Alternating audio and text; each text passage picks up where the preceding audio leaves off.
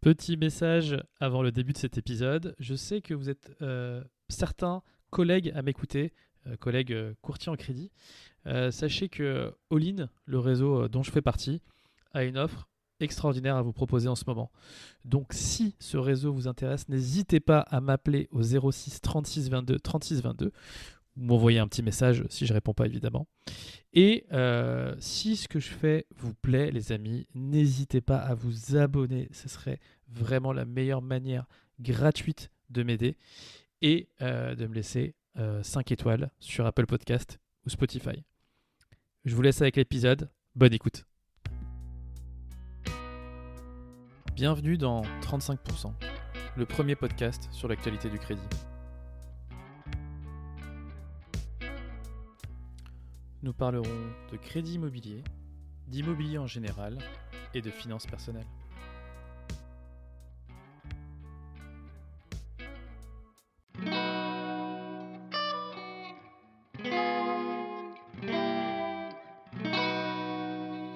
Alors juste avant que vous ayez cette merveilleuse interview avec euh, Vincent, je tenais à vous préciser qu'elle a été filmée, donc vous pouvez la retrouver euh, sur mon compte YouTube, mon pote courtier. N'hésitez pas à venir voir l'interview, c'est toujours mieux euh, de la voir si vous en avez la possibilité, évidemment. Euh, si vous préférez le format audio only, évidemment, vous pourrez rester sur ce podcast. Mais si vous voulez voir nos têtes, rendez-vous sur YouTube. Les amis, on se retrouve aujourd'hui pour une nouvelle interview exceptionnelle. Avec nous, Vincent. Vincent, bonjour. Bonjour Yacine. Merci euh, d'avoir accepté cette interview. Euh, interview d'ailleurs, est-ce que tu sais qui est-ce qui m'a recommandé ton nom?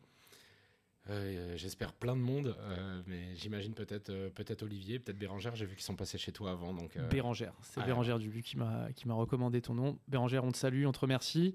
Bah d'abord, est-ce que tu peux, tu pourrais te, te, te, te présenter succinctement, Vincent? Ouais, bah, très rapidement, euh, bah, je suis Vincent Bellassane, je suis le fondateur du groupe Côté Neuf, donc une boîte qui est spécialisée dans le courtage en immobilier neuf.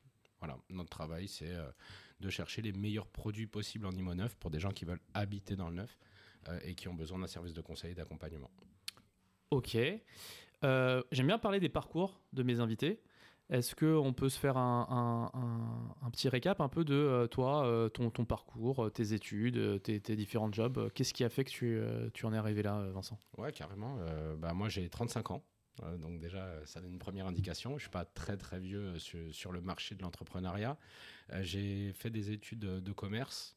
J'ai commencé avec un DUT, moi ce que j'appelais la voie royale, parce que j'étais pas extraordinairement fort dans les études.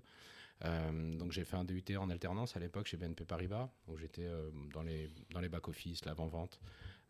J'ai enchaîné après ce DUT, donc dans le 93.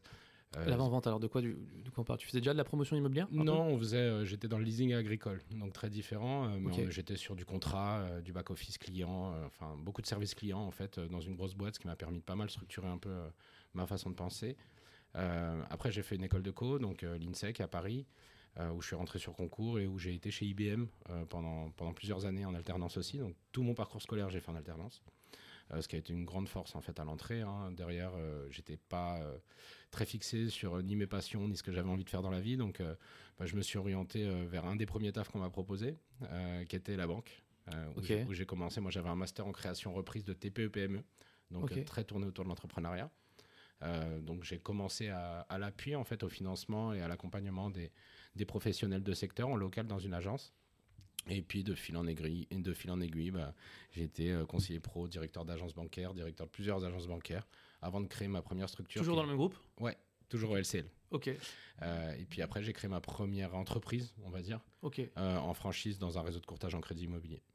ok. Mm. Et euh, bah vas-y, parle-nous. Et ben ça s'est très bien passé jusqu'à ce que le marché se retourne un peu. Et puis euh, surtout, euh, moi je viens de l'univers bancaire où euh, dans l'univers bancaire, des sociétés comme Côté Neuf, il en existe dans quasiment tous les groupes. Et je me suis rendu compte qu'en fait, à l'extérieur, c'était quelque chose qui était assez peu démocratisé. Donc je me suis dit, bah tiens, pourquoi pas créer une sorte de, de copie de, de ce système d'accompagnement des particuliers chez les banques Euh, ils ont des groupes en fait qui font que de l'immobilier neuf à destination des agences Tu bancaires. peux nous donner des noms de groupes, Oui, euh, euh, pff, Angle Neuf, euh, Afedim au CIC, Crédit Mutuel. Ok. Et tout ça, c'est des boîtes qui fonctionnent plutôt bien en interne dans les banques et où je me suis dit, bah tiens, ce serait intéressant de proposer ce service-là à l'extérieur. Donc pour plein de professionnels qui aujourd'hui n'ont pas accès à ça parce qu'ils ne sont pas banquiers. Euh, et donc euh, bah, aujourd'hui, on travaille avec beaucoup euh, de réseaux d'agences immobilières, beaucoup de réseaux de courtage, beaucoup d'assureurs aussi, avec qui on travaille en étroite collaboration pour aider leurs clients à trouver ce qu'il leur faut dans le neuf sans surcoût. Ok. Et alors, le, concept en, en intégré, du coup, de, des, des boîtes que tu m'as citées, euh, c'est donc les banques qui créent des euh, filiales Oui. euh, qui vendent du neuf. Alors, euh, juste, est-ce que tu peux me, juste me préciser un peu le, le- le modèle? Le, mo- modèle initial, c'est le modèle que tout le monde faisait, c'est de se dire à un moment, euh, on a des clients qui ont du patrimoine financier, on a des clients qui ont des besoins en fait de défiscalisation, et donc on va les accompagner sur la défiscalisation. Euh, les banques n'ont pas forcément le pris le pli de la résidence principale, euh, mais dans une banque, on a un vivier d'acquéreurs et de locataires qui ont besoin d'acquérir. Et donc en fait, euh, bah, c'est quelque chose qu'ils n'ont pas fait et que nous on a fait à l'extérieur. On s'est dit la défis, c'est un marché qui est complètement bouché Euh, où il y a énormément d'intervenants et on a finalement bien lu le marché parce qu'aujourd'hui c'est beaucoup plus difficile d'aller en défisque euh, dans le contexte actuel, on va dire. Mhm. Euh, par contre, sur la résidence principale, il y avait quasiment personne. C'est-à-dire qu'il y avait personne qui était capable de se dire bah tiens, je vais monter des équipes commerciales et des process commerciaux pour accompagner des gens dans la qualité sur plusieurs dizaines de jours de suivi. euh, Ok. 30, 45, 60 jours avant d'aller à une éventuelle opération et sans certitude de succès, ce que tu connais bien dans le courtage en crédit. Ok. Euh, très bien. Et, et ça, ça n'existait pas dans le. En tout cas, nous, à l'époque où on était courtier, on n'a pas trouvé. C'est ce qui a fait qu'on a, avec Damien, choisi de switcher et d'aller vers le neuf. Euh, parce que parce qu'on n'a pas trouvé de gens qui étaient capables de nous accompagner dans la qualité en tant que professionnels. Ok. Euh, très bien. Et alors, du coup, le, le- le marché à ce moment-là, c'était quoi? C'était les promoteurs, du coup, qui vendaient leur, euh, Ouais, les promoteurs. leurs produits? Ouais. Et Internet. Uniquement? Ouais, avec du lignage, euh, les promoteurs, euh, enfin tous ceux que vous connaissez, hein, Nexity, ICAD, etc., qui font euh, des annonces sur Internet. Et le réflexe d'un acquéreur, finalement, c'est de se dire, bah moi, je vais aller chercher le bon lot qui me conviendrait dans l'immobilier neuf, en passant par se loger, par bien ici. Mhm. Et la problématique de ça, c'est qu'il est rappelé par 6, 7, 8 personnes dans des bureaux de vente différents qui vont tous lui dire que leur produit, c'est le meilleur. Ok. Et, euh, et du coup, quelle est la plus-value d'un courtier en neuf là-dessus Bah, on va pouvoir euh, nous comparer. En fait, euh, si tu veux que je te réponde un peu simplement, Oui. euh, on a dupliqué l'accompagnement du courtier en prêt immobilier. Ok. Ma réponse ce serait exactement la même que de te dire c'est quoi la plus-value d'un courtier par rapport à une banque? Bah, c'est que tu ne tu vas pas te faire 8 rendez-vous avec 8, banquiers différents dans 8 agences. Tu es sûr d'avoir quelqu'un qui a l'habitude de faire ça? Euh, tu, es, tu as quelqu'un qui va être au maximum impartial par rapport à ce qu'il va te proposer et qui va avoir une largeur de stock qui va te permettre de voir tout le marché d'un coup. Ok. En sachant que nous, on est un peu euh, ce que ce qu'était le courtier en 2005-2010, où on pouvait déjà se permettre à l'époque, euh, même jusqu'en 2013-2014, de ne pas facturer d'honoraires. Ok. Donc c'est un service qui est gratuit, on va accompagner les gens à avoir un marché profond, on va dire, et où on va même aller jusqu'à négocier pour eux les lots pour qu'ils aient la meilleure opération possible, comme vous le faites vous quand vous négociez des taux avec les établissements bancaires.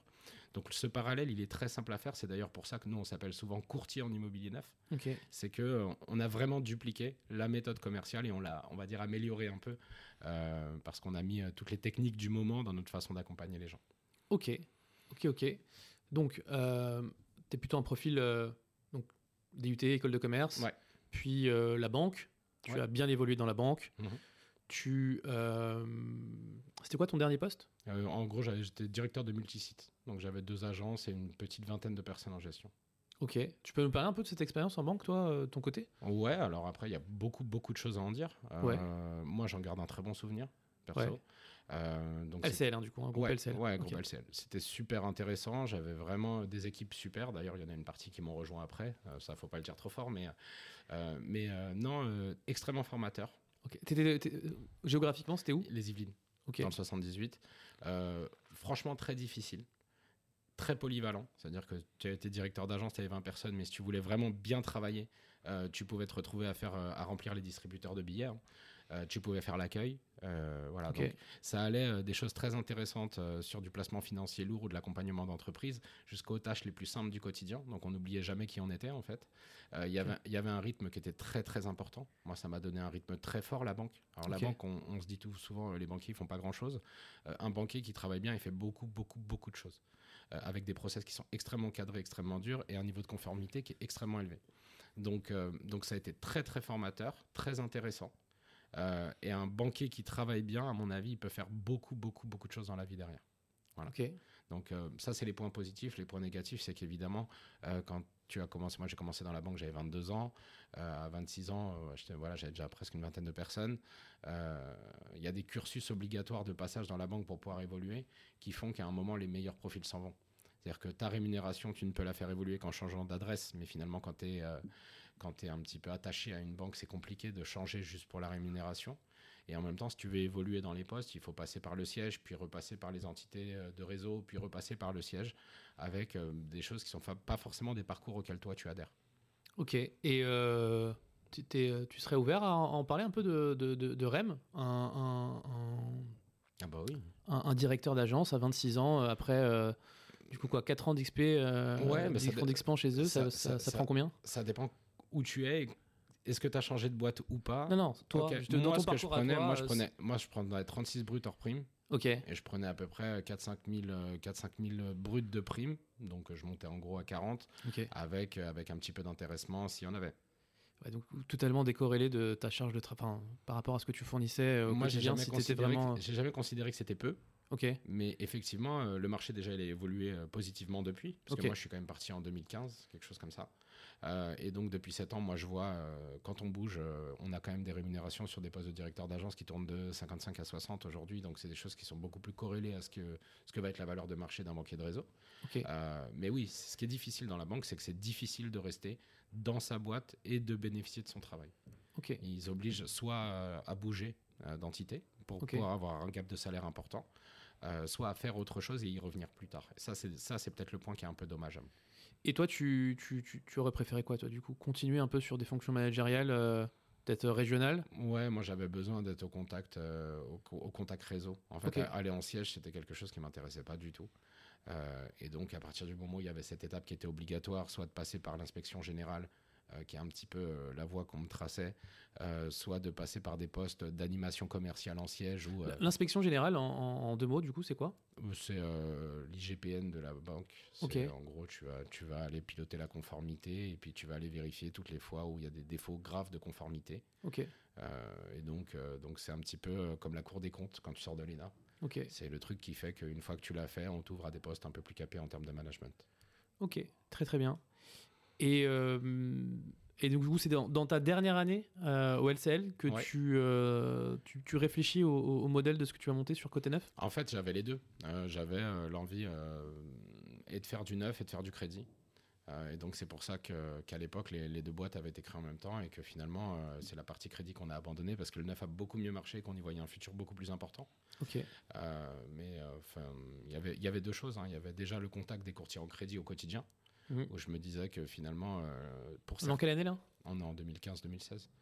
C'est un peu encore la folie, non C'est la folie et justement euh, la façon qu'ils ont de gérer leurs clients et de traiter les gens et, et- et la façon dont ils géraient les choses à l'époque me faisait dire qu'il fallait un acteur qualitatif de secteur. Et donc je me suis dit, bah tiens, je vais aller me mettre en face parce que si ça marche avec ce comportement-là, moi ça marchera aussi. ok.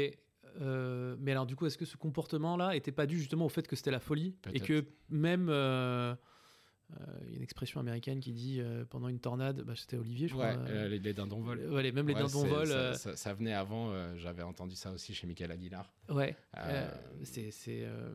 Non, mais c'est certainement lié. ouais, mais à mon avis, ils avaient oublié aussi à ce moment-là, une partie, une partie des courtiers avait oublié le fait qu'il fallait rester dans un service client. Je dis bien une partie, hein, pas tous. hein. bien Parce sûr. qu'il y a toujours eu des gens d'une grande, grande, grande valeur dans ce métier-là. Euh, mais donc nous, ça nous a incité à nous lancer en tant que jeunes qui avions de l'ambition et de la motivation de voir les rémunérations que ça pouvait générer en contrepartie du travail que c'était à l'époque où tout allait bien. Voilà. Et on pensait que les clients méritaient euh, des services de qualité, même quand ça marchait. Ok. Euh, Et pour le neuf, oui, pareil. Ah, donc, alors attends, du coup on va, on va faire ça chronologiquement. Tu sors de chez LCL, tu crées ton ta boîte Mm. dans du courtage en crédit? Ouais.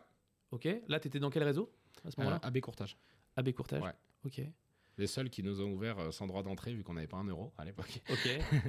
Et donc, euh, donc C'était sur le format franchise ou. Ouais, mandataire franchise, franchise. Ok. Mm. Franchise. Euh, donc tu ouvres une, une franchise AB Courtage où? Euh, le Valois, j'ai pas bougé. ouais, mais alors du coup, à quel moment t'as bougé du 78 au, euh, au 92 à Levallois En fait, euh, bah, la contrepartie des droits d'entrée offerts, c'était qu'il y avait une agence qui était morte et qu'il fallait réactiver. Ok, Euh, et donc j'ai récupéré aussi les locaux. Euh, vu Ok. que j'avais vraiment pas un euro pour démarrer, j'ai fait comme j'ai pu en fait. ok, très bien. Et là, on est en quelle année? 2000... On est en 2016. euh, Ok. ouais. Donc tu te lances, euh, ça se passe plutôt bien. Mm. Tu, tu, crées, tu as déjà l'activité de neuf, de Ouais, vendeur de neuf en même le temps On l'a créé le même jour. Ok. Mm. Et euh, pareil, sur le, sous le sous euh, l'égide AB Courtage? Euh, en fait, on était en- sous aucune égide sur la partie neuve. C'était vraiment de l'accompagnement euh, à côté euh, Ok. qu'on faisait nous aussi et où on a testé plein de modèles d'accompagnement différents. Alors vas-y, parle-moi-en. Bah, en fait, euh, pour t'en parler, c'est un peu compliqué. C'est euh, quelle mise en place de process commercial il Ok, fallait. ah il oui, oui, tu parlais de ces modèles-là, ok. Ouais, c'est ça. Qu'est-ce qu'il fallait pour pouvoir réussir à arriver à satisfaire un client dans le neuf Est-ce qu'il fallait euh, avoir des process, quel process d'acquisition euh, Ok. déjà sur la clientèle Euh, Et puis quel process de vente? Et alors à l'époque, c'était quoi euh, l'acquisition qui marchait le mieux? Bah, Moi, j'ai toujours considéré que c'était le B2B de toute façon. Ok. Mm. Donc B2B2C, donc apporteur Ouais. d'affaires? Ouais. Et le B2C fonctionne très bien aussi à l'époque. Ouais. Ok. Aujourd'hui, sûrement un peu moins, j'imagine, j'en fais pas, donc je sais pas dire. Mais... ok. Zéro client qui viennent toquer à la porte. Bonjour, je voudrais acheter dans le neuf. Non. Ok. Parce que tu le provoques pas et. non, non, euh, et tu- puis parce que c'est pas notre modèle et c'est pas notre fibre. Et, euh, et voilà, après, on va certainement s'y ouvrir parce que la marque commence à être beaucoup plus connue et que euh, ça, ça commence à. Comment expliquer ça? Ça commence à être une nécessité de répartir un petit peu cette ambition-là, vu qu'en plus, on a plein de, plein de partenaires euh, autres que nous dans le secteur qui sont en train de tomber, des concurrents à moi, Ok. euh, qui faisaient que du B2C finalement. Euh, et donc, on a tout intérêt à aller récupérer ces parts de marché à moyen terme. Ok. Et alors, euh, bah, B2B, euh, c'est qui euh, le, le deuxième B avec qui tu travailles? Euh, tout le monde. C'est-à-dire que B2B, euh, quand je dis B, ça peut être des comités d'entreprise, ça peut être des assureurs, ça peut être des agents immobiliers dans l'ancien, ça peut être euh, du courtage, ça peut être. Enfin, il y a vraiment beaucoup, beaucoup de pistes. Ça peut même être parfois des confrères qui savent pas traiter les cibles qu'on adresse. Ok. Mm. Euh, Parce que nous, on fait que de la résidence principale et aujourd'hui, tout le neuf a été construit sur un marché de défisque. Et souvent, les... quand il faut faire de la résidence principale, même un peu haut de gamme parfois, avec des cycles d'accompagnement longs, les process de certains confrères sont pas faits pour ça du tout. euh, pourquoi? Technique de relance, capacité à suivre un client, traçabilité des contacts, traçabilité des opérations aussi. Euh, tout ça, ça existe très peu. Aujourd'hui, le neuf était un secteur qui était euh, très actif mais assez peu structuré. Dans la partie, en tout cas, externe aux promoteurs. Ok. Et qu'est-ce qui, euh, qu'est-ce qui a fait que... Alors déjà, euh, je voudrais euh, préciser à mes, à mes chers auditeurs que, que j'ai fait une petite visite des locaux de, Côté Neuf.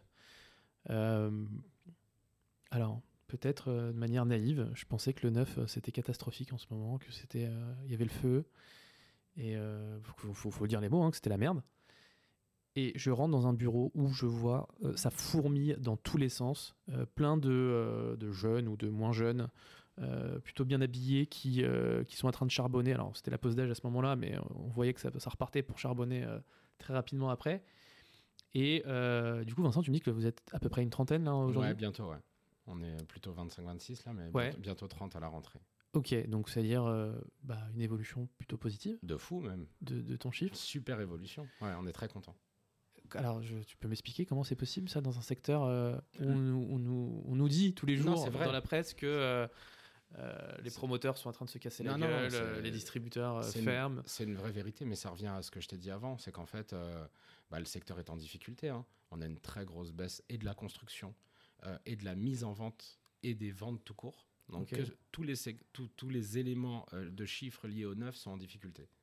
Donc, c'est-à-dire qu'on va avoir moins de stock dans le futur. on a beaucoup moins d'acquéreurs actuellement à cause et des taux et du HCSF. Enfin, tu connais l'histoire. Néanmoins, il y a toujours des ventes. Quand on vous dit sur un marché qui ont fait moins 20 ou moins 30, ça, ça veut dire qu'il reste 70. Chacun voit ça de son côté. bien sûr. hein. Euh, sauf que quand il reste 70, bah, tous les gens qui avaient l'habitude de vendre dans la facilité, ils disparaissent. Ok, bien sûr. Euh, Ouais, et nous, les on- fameuses pintades. ah, je vais pas les appeler les pintades, mais finalement, euh, il y a des gens qui savent pas faire autre chose que leur, euh, leur cœur de métier, leur core business. Euh, Quelqu'un qui faisait de la défisque hier, il peut pas faire de la résidence principale demain. C'est trop compliqué en termes de formation et surtout, il faut y aller vite s'ils veulent le faire. Alors, je suis désolé, Vincent. On Oui. va juste s'arrêter là Oui. sur les différents modèles euh, Oui. entre défisque versus euh, résidence principale.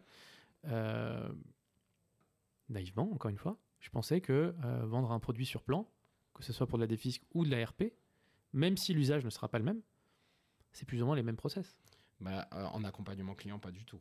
Ok. Mm. En fait, euh, si tu fais de la défisque aujourd'hui, tu vas approcher le client par une dynamique financière. Ok. Donc, euh, qu'est-ce que vous allez défiscaliser? Quels sont vos impôts aujourd'hui? Qu'est-ce que ça peut vous amener demain? Quel est le cash flow que vous mettez, donc l'effort d'épargne?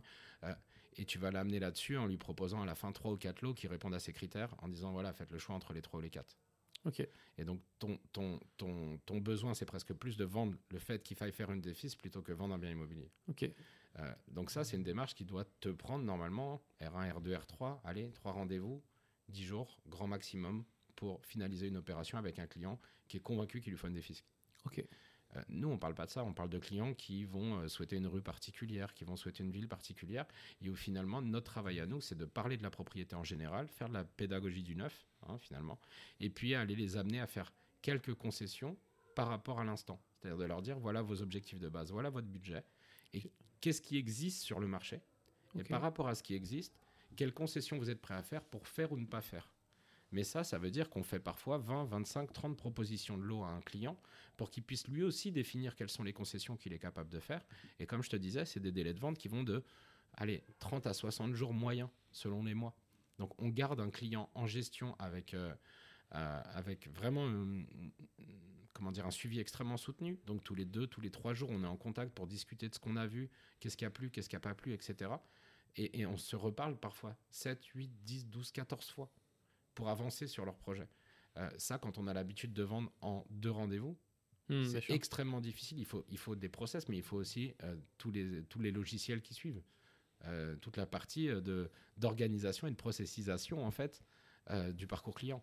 Et ça, ça n'existait pas ou peu. Très bien. Mm. Et bah, euh, c'était quelque chose auquel j'allais. je- j'osais pas trop te demander, mais autant que tu y es et tant que tu vas là-dessus, allons-y. Tu utilises quoi comme CRM Alors, moi, nous, on est sur Salesforce. Ok. Mm. Waouh. Euh, ok. Et tu as réussi à, la- à le, le configurer pour. euh, Ouais. Ok. Toi-même ou, Ouais, ouais, euh, ou moi-même. via un développeur Bah, on qui. a fait, on- nous, on a fait tout intégrer, mais par contre, le cahier des charges, on l'a fait nous-mêmes. Ok. Parce qu'aujourd'hui, euh, c'est vrai que ça n'existait pas. Euh, Ok. un logiciel qui permette de suivre les clients dans l'IMO 9 en RP. Euh, on a essayé de se dire, bah tiens, au début d'ailleurs, c'était assez marrant. On s'est dit, tiens, est-ce qu'on prendrait pas un logiciel crédit euh, pour essayer de nous servir de CRM Parce que finalement, ça revient un petit peu au même dans la dynamique. Bon, il n'y a rien qu'à aller. hein. Ben oui, mais alors euh, du coup, euh, alors, bon, on rentre un peu dans les détails euh, techniques euh, de, de, de- geek de CRM, mais moi je voyais Salesforce vraiment comme une usine à gaz tout. sur du euh, B2C. Euh, un peu compliqué c'est de gérer un peu les opportunités alors que bon il y a qu'une personne qui est un client qui est lui-même l'acheteur qui est lui-même euh, tu vois le payeur Mhm. alors que Salesforce c'est vraiment fait pour on s'imagine hein, alors encore une fois hein, c'est encore naïf hein, tu vas peut-être me, me prove me wrong euh, mais que euh, voilà c'est fait un truc pour des organisations où on target sur un service plusieurs personnes il y a plusieurs personnes qui sont euh, voilà En tout cas, ça le permet. oui, bien sûr, bien sûr, bien sûr, bien sûr, bien sûr. Non, non, non. Alors, bien sûr, mais je voyais Salesforce plutôt fait pour ces gens-là et pour cette cible-là. Bah écoute, en tout cas, nous, on a fait un cahier des charges extrêmement précis euh, sur nos besoins d'accompagnement. Aujourd'hui, on a un livrable qui est juste top. Donc euh, ça nous permet aussi d'intégrer beaucoup de choses.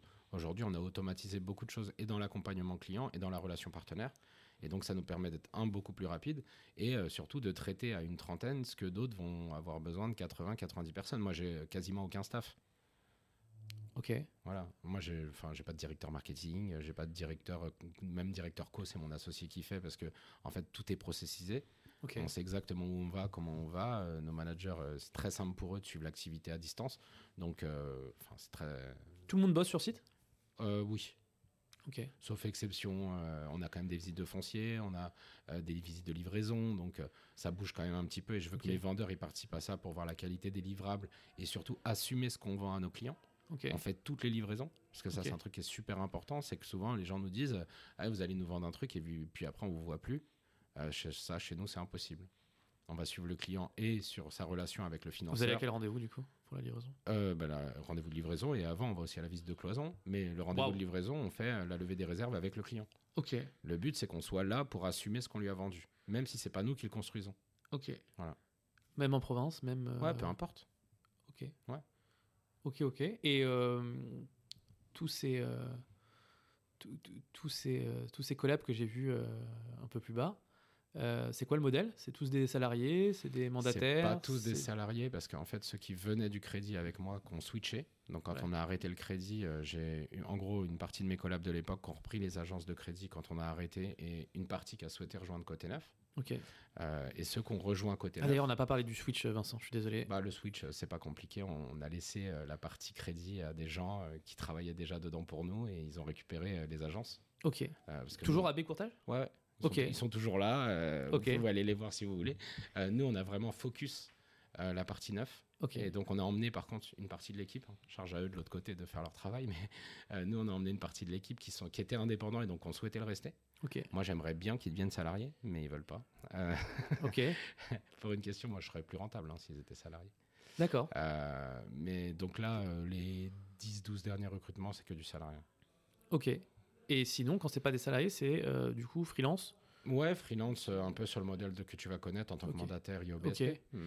Et euh, tu, tu recrutes toi un petit peu? Ouais, bah là on recrute encore 5 vendeurs au mois de janvier, mais ça y est, ils ont été recrutés, donc ça, ils arrivent. Euh, et puis après, on va peut-être un peu calmer le jeu là sur le T1 pour voir comment se passe la situation. Et généralement, on fait, pour faire un onboarding groupé, on fait un recrutement vendeur, en tout cas une fois par trimestre, pour faire arriver tout le monde en même temps. Euh, pour une question, un, de formation, déjà pour bien les accompagner, et puis aussi pour le sentiment de cohorte. Euh, quand ils arrivent, c'est plus facile de s'intégrer quand on est 4 ou 5 nouveaux que quand on est tout seul à s'intégrer dans une fourmilière, comme tu l'as dit, comme, euh, comme tu as pu le voir. Ouais, ouais. Donc même si chez moi ils sont très bienveillants, c'est important d'intégrer les gens en même temps. Ok. Très bien. Bah, je me disais peut-être au cas où si quelqu'un écoute et avait envie de, de vendre du neuf. Ah, je croyais que c'était pour toi, j'allais dire attends. Non. non, peut-être, pourquoi pas, on sait jamais. Euh, mais voilà, si quelqu'un si quelqu'un qui nous écoute, euh, le, le site c'est quoi? Côté Côté9.com. côté9.com, très simple. hein. Je pense qu'il y a une, une petite, euh, un petit lien recrutement euh, si un jour c'est ouvert et que, que vous cherchez du monde. De toute euh, façon, moi je suis sur LinkedIn aussi. on- mes messages privés sont toujours ouverts. Je suis extrêmement joignable Oui. là-dessus. je, peux, je peux le confirmer. euh, de. Je peux le confirmer personnellement, il est très joignable.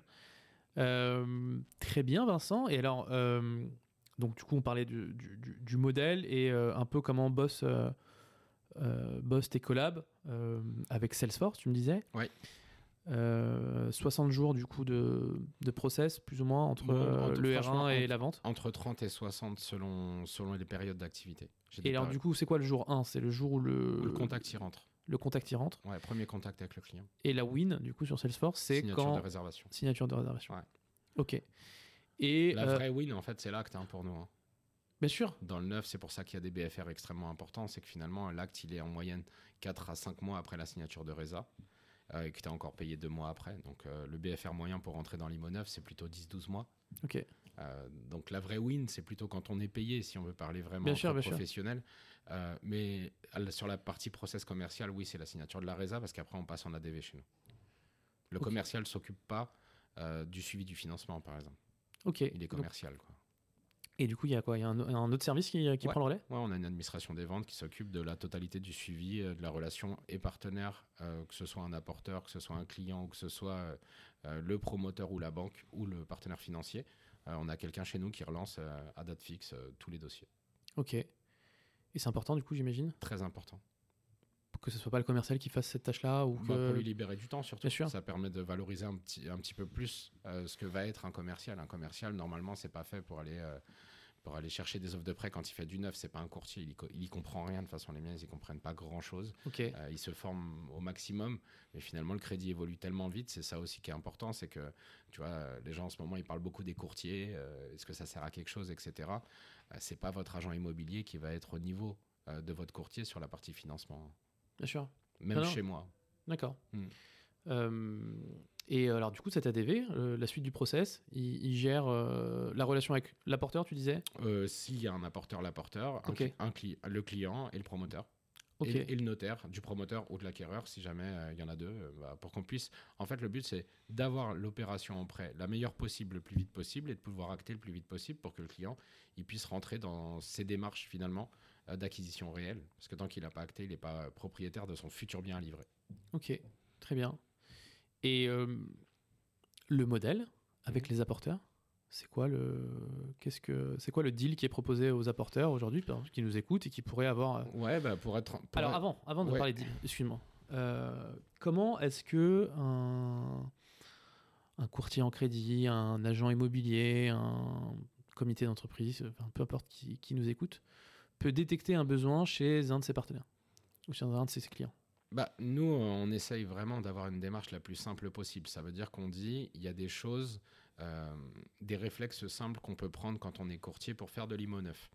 Euh, Il y a deux choses à voir là-dedans. La première, c'est comment on détecte un client.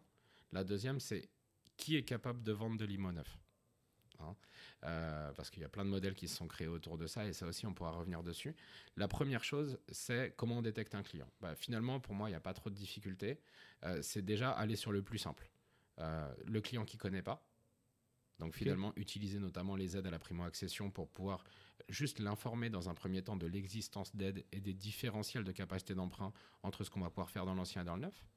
Euh, si on rajoute à ça les différentiels de charges de copro, les différentiels de charges énergétiques, bah souvent on a des projets dans le neuf sur le même secteur qui peuvent être aussi efficients qu'un projet dans l'ancien. Et quand on dit à un client, euh, tiens, si tu payes la même chose tous les mois ou que tu payes 50 euros de plus tous les mois, est-ce que tu préfères être dans le neuf ou dans l'ancien? Souvent, il va répondre dans le neuf.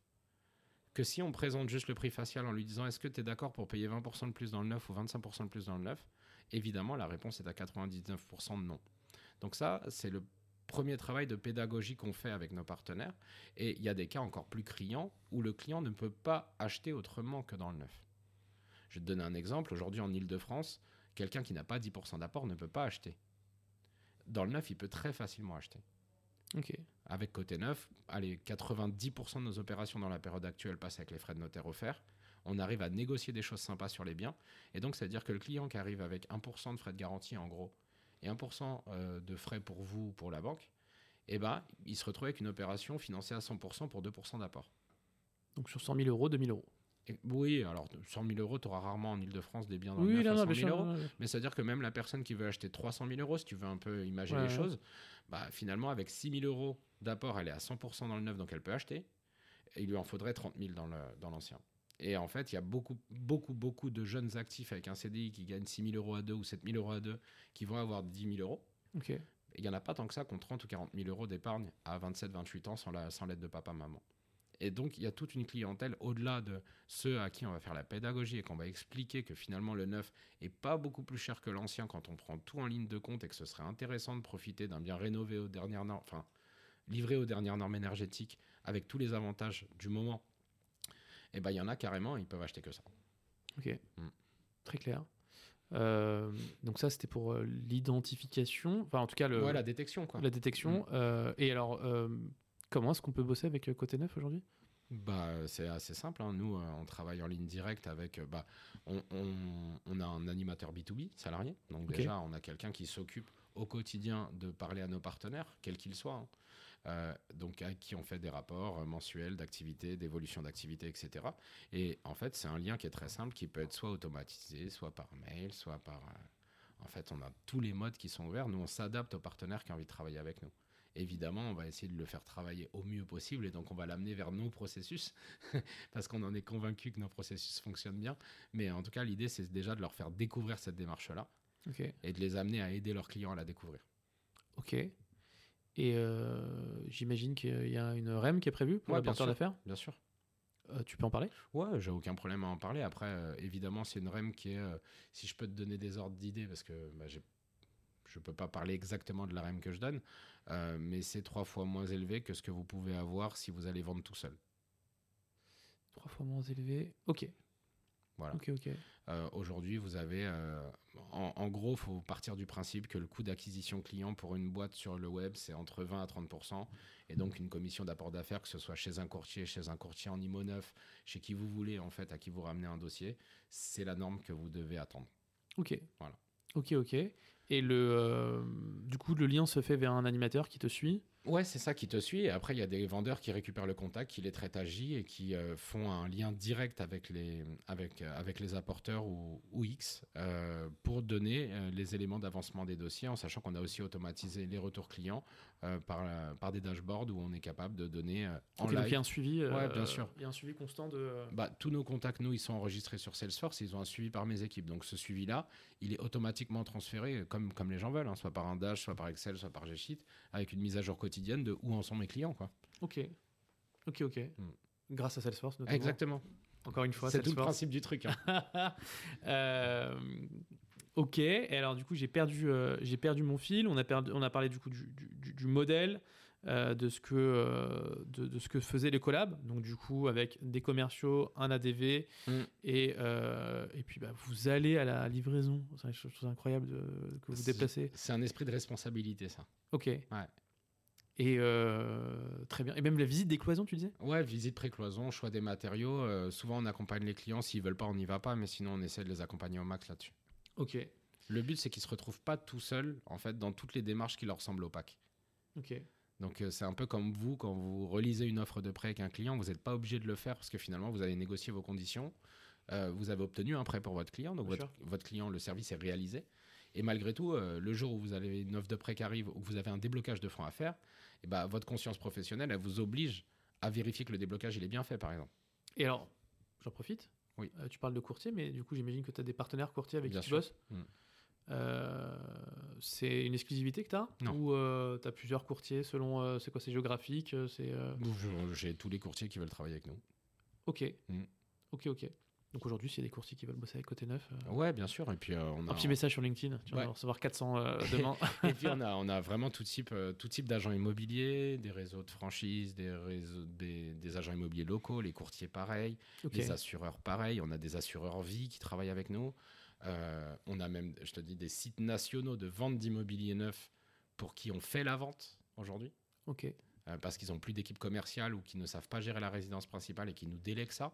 Donc euh, en fait, on a, on a plein de canaux d'apport différents. Mais moi, bah, de fait de ma fibre bancaire et courtage, j'adore travailler avec des courtiers. Ok. Mm. Euh, bon, bah, le message est passé, hein, les amis. Euh, vous savez où envoyer vos clients si, si vous avez un, identifié un besoin peut-être sur, du euh, sur du neuf en, en RP, euh, côté-neuf.com. Ouais, et puis on sait, on sait très très bien faire en sorte de, de vous aider aussi à identifier, de vous aider à travailler vos bases de données euh, sur des politiques de rappel, euh, des fonctionnements, enfin tout ça on le fait ensemble après, mais l'idée c'est aussi d'aller régénérer euh, du financement par ce biais-là. Parce que finalement on va réactiver, moi ce qui me choque beaucoup chez les courtiers, alors tu me diras ce qu'il en est chez toi, mais c'est qu'on a une politique de rappel qui est quasi zéro chez certains partenaires, où finalement un client, une capacité d'emprunt qu'on a fait il y a plus d'un mois, elle n'existe plus parce qu'on n'a pas les outils de traçage et puis parce qu'on n'a peut-être pas l'habitude de le faire parce que ça allait bien. Ça me paraît assez fou. Alors, euh, je sais pas si j'en ai déjà parlé à ce micro, mais moi j'utilise Pipedrive, Ok. euh, qui est du coup le, Ouais, concurrent de, de Salesforce, euh, en un peu plus, euh, plus petit du coup que, que Salesforce, même beaucoup plus petit que, que Salesforce. Euh, mais moi, c'était un enjeu en fait, parce que c'était tout le sujet. C'est comment valoriser un peu les contacts entrants sur le long terme et, et relancer, relancer, relancer, parce que bah, certains clients t'oublient et, et peuvent, bah, tu peux rater une affaire juste parce que tu n'as pas rappelé euh, tous les un mois, un mois et demi. euh, Et, et Euh, pour parler à beaucoup de mes partenaires, j'ai beaucoup de partenaires qui, qui, notamment dans le crédit ou dans les agences IMO, qui baissent la tête aujourd'hui parce que c'est difficile, mais qui par contre, au moment de la qualification d'un client, ne prennent aucune donnée, et après la qualification, ne font aucune relance. Et en fait, ils attendent que le marché soit suffisamment porteur pour que le client qui rentre chez eux soit actif dès le jour de son entrée. Et ça, c'est quelque chose que je trouve assez fou, et sur lequel nous, justement, on essaye d'aider euh, nos partenaires à travailler sur ces deux pans-là, que sont et la qualification des contacts, donc quelles cases on ajoute, quelles cases on remplit et comment on les trace, et ensuite sur la relance, comment on relance, c'est quoi un bon rythme de relance, pourquoi au bout de sept fois que j'ai relancé un client, faut pas que je sois inquiet parce qu'en fait ça touche à la huitième en moyenne, Euh, et, et tout ça c'est des choses qu'on essaye d'apporter euh, parce que finalement il n'y a aucune raison de baisser la tête aujourd'hui. C'est ça ton retour, toi? Tu as pu analyser, c'est la huitième relance Ouais, euh, en moyenne qui. Entre euh, 7 et 11 en moyenne. Euh, nos, conversions de pistes, euh, nos conversions de pistes froides chez Côté Neuf, quand je dis froide, ça veut dire des choses qu'on travaille avec certains partenaires où là c'est de l'automatisé, euh, c'est plutôt du site web. Euh, là où on est équipe de vente pour un site web, euh, c'est ouais, c'est 8. euh, il, me faut 8 contacts et en moyenne 11 jours parfois pour réussir à ne serait-ce qu'avoir une joignabilité. Euh, mais c'est le rendez-vous, c'est 11 jours en moyenne. Et c'est 8, tentatives de contact avec des canaux différents SMS, mail, téléphone. SMS, mail, téléphone, ok. Euh, T'as des best practices, toi, là-dessus, là-dessus à- Euh, le, rythme, le, rythme et la, le rythme et la régularité. En fait, la seule best practice qu'il y a, c'est ça. Et surtout, de ne pas délocaliser son, sa façon de coller euh, ou son call center. Parce que finalement, les clients, ils sont, dans une période difficile, très attentifs à la qualité de la personne qui appelle et à la relation et à la confiance qu'ils vont pouvoir lui donner. Donc, euh, c'est Alors, tu dis ça parce que, contrairement à. Il y, a- il y a des gens qui font. qui, Bah, qui mettent leur call euh, en Ah, Tunisie ou Bien sûr. Ouais. euh, pour, Alors, euh, dans le la neuf, je relance. sais pas, mais en tout cas, dans l'assurance, dans l'IMO, dans le crédit, ça a été une pratique extrêmement répandue euh, quand tout allait bien.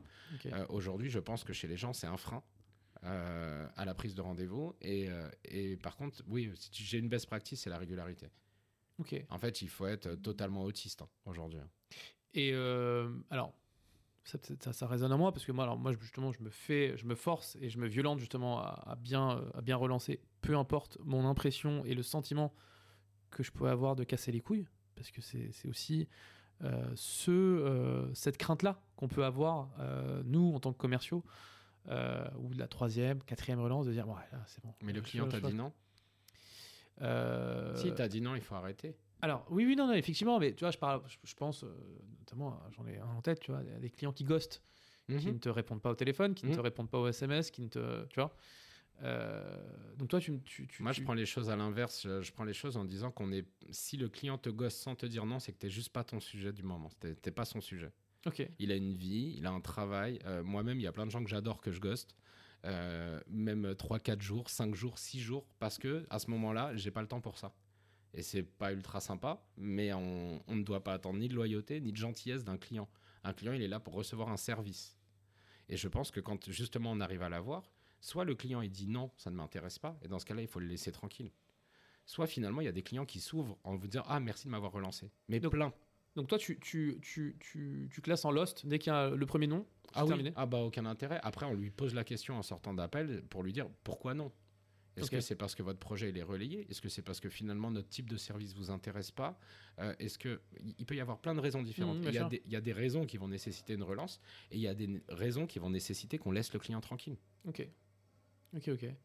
Donc, best practice, euh, régularité. Ah ouais, autisme.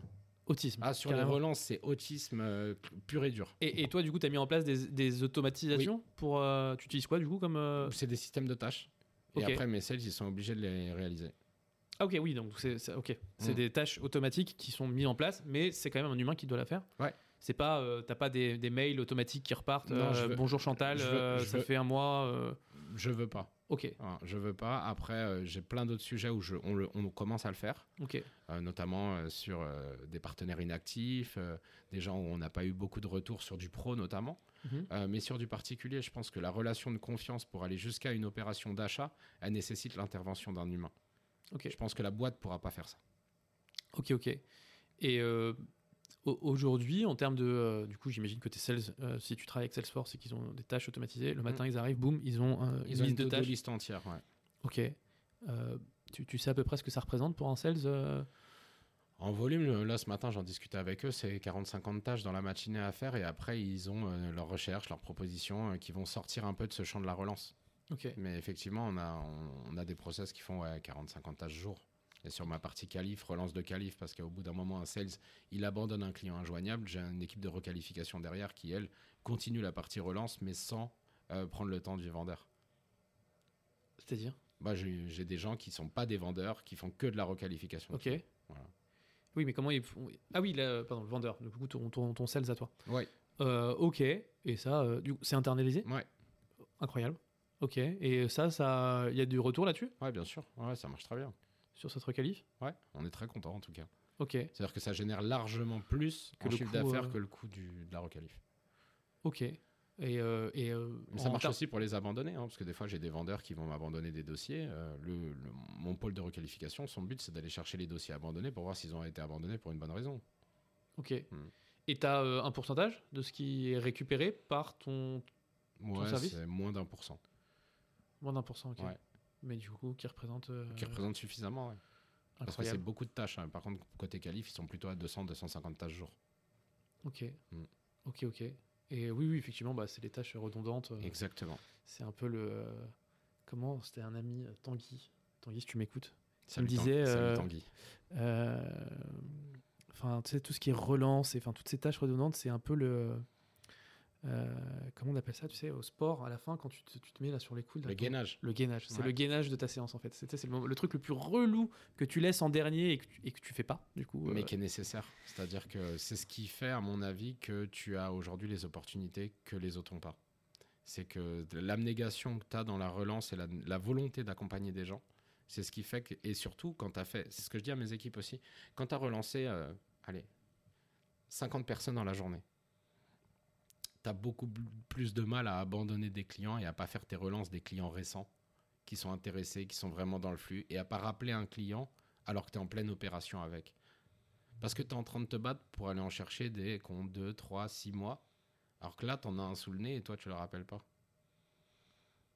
Ça- en fait, ça recrée de la valeur au client actif aussi, Bien sûr, de faire ça. bien sûr. C'est euh, bah écoute, c'est très intéressant. Je pensais pas qu'on on parlerait autant, euh, autant process.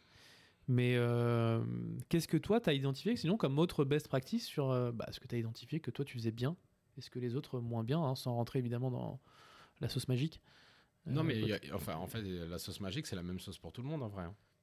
Bah, vas-y, je t'écoute. euh. Bah, c'est ce que je te dis, régularité suivie. Euh. Après, il y a des choses dans le commercial que tu peux pas régler. On a, tu vois, je- j'essaye toujours d'avoir un taux de réussite de 100% des collaborateurs. Chez moi, j'y arrive pas. Euh, c'est quoi un taux de réussite de 100% bah, de pas avoir de départ du tout sur des périodes d'essai ou des gens qui n'y arrivent pas. Ok, Euh, un que quelqu'un qui arriverait pour faire du neuf et qui vendrait pas. Ok. Je, je- tu vois, je suis arrivé un peu naïvement dans le métier. Je me suis dit impossible euh, que j'arrive pas à faire vendre du neuf avec euh, un flux d'acquisition de contact qui est fixe, un process qui marche super bien. Normalement, n'importe quelle personne qui arrive qui est pas trop bête, elle va y arriver. Bah, Il y a quand même une dimension commerciale dans l'accompagnement des gens euh, et dans les freins que tu crées dans la relation avec les gens où il faut être vigilant. Donc, tu vois, euh, dans la sauce magique, il y a le sourire, si tu veux. Ça, c'est un truc euh, Même au téléphone. Hein. Partout, tout le temps. Mm, C'est-à-dire que euh, un problème a une solution. S'il n'y a pas de solution, il n'y a pas de problème. Ok, Voilà. très bien. Donc ça, c'est vraiment la sauce magique. Et puis euh, interdire, j'ai interdit le, euh, je pense que. Ok, ils n'ont pas le droit de penser, il faut qu'ils savent. ok. Donc il faut qu'ils sachent. Sache. Ouais, ouais, c'est un peu nul ça. Euh, et donc, et donc euh, voilà, je pense que ça n'existe pas chez nous par exemple. Ok. Hein, On pose la question et on, on répond à une question. Mais, mais voilà, c'est plein de petits éléments du quotidien, en organisation, en esprit d'équipe, en commercial, qui font qu'à un moment ça prend et que ça fonctionne. Donc euh, je, vais, euh, je, vais, je vais recommencer. hein, juste, euh, j'essaie d'imager évidemment, puisque tu, tu me parles de choses, mais qu'on n'a pas concrètement euh, devant nous. Tes sales Oui, ne prospectent pas finalement. plus. Les premiers sales historiques chez, ont, ont prospecté avec moi. Aujourd'hui, euh, c'est moi qui ai euh, 95 avec mon développeur B2B. Le développement, c'est 95% moi qui le fais.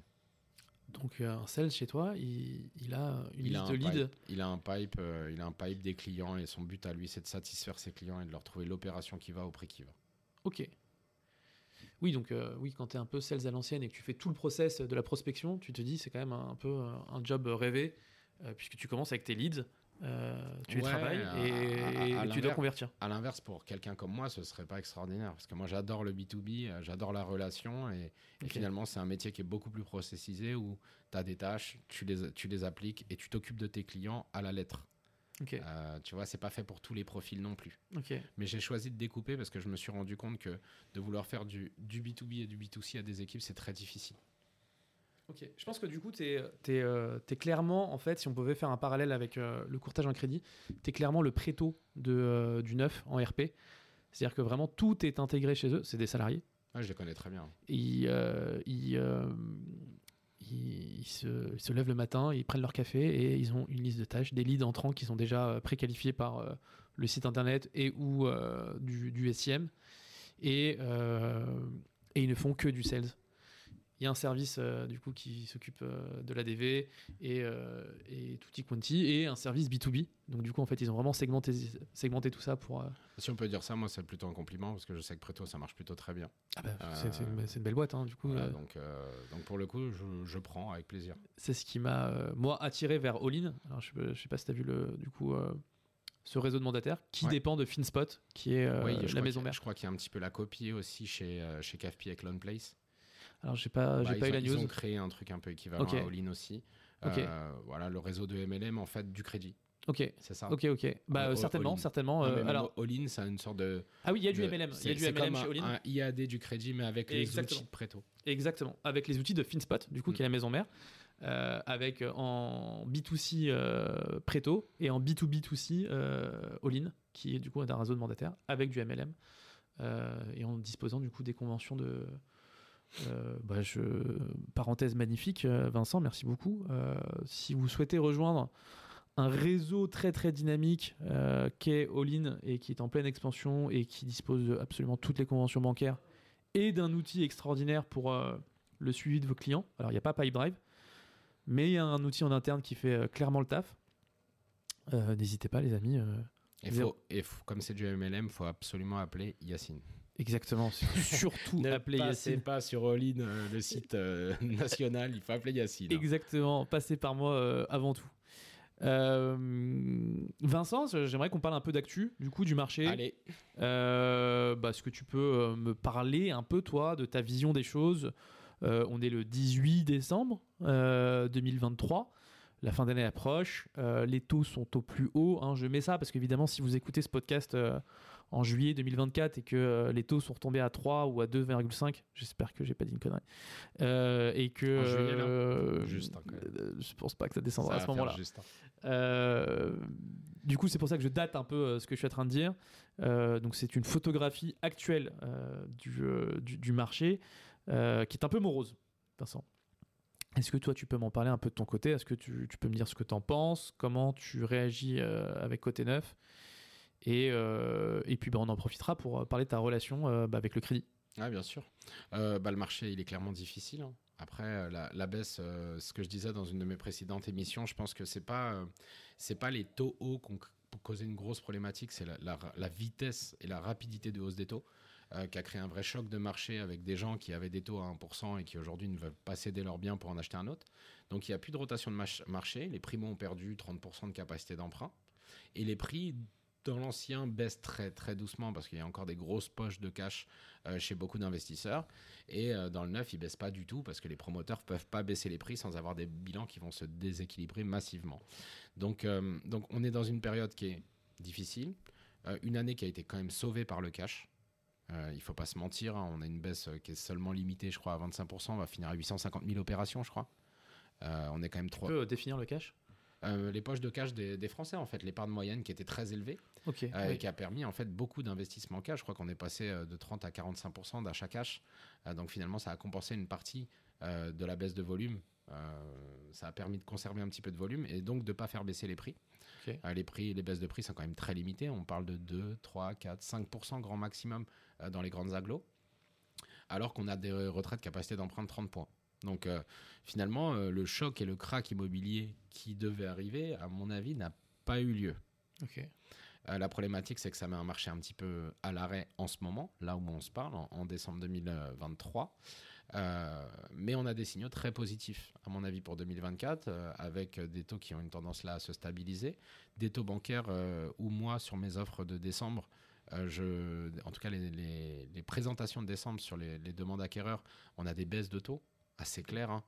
Euh, on était euh, en moyenne chez nos partenaires à 4,50, 4,70 le mois dernier. Là, on a touché du 4,10 sur un dossier qui n'était pas extraordinaire. Euh, donc, ça veut dire qu'il y a des banquiers qui sont capables aujourd'hui d'être un peu plus agressifs en termes de taux parce qu'ils démarrent l'année 2024 en termes de résultats, vu que les offres sortiront qu'en janvier. Et donc, déjà, ça veut dire qu'il va y avoir une volonté des banquiers de prêter. Ce qu'il n'y avait pas en 2023. hein. Je, pense que tu l'as bien connu. Euh, tu as dû galérer à trouver les offres de prêt pour tes clients comme il fallait parce que bah, il fallait déjà trouver des banquiers qui avaient envie de prêter. Donc la condition 1, c'est que les banquiers aient envie de prêter et ça a l'air d'être le cas parce qu'ils doivent reconstituer des marges grâce au taux actuel. La deuxième, c'est que on a une problématique macroéconomique en Europe euh, avec des, plein de pays, euh, dont des pays plus petits que nous, qui sont en difficulté, en quasi-récession et où l'inflation a déjà été battue. Nous, on y est presque.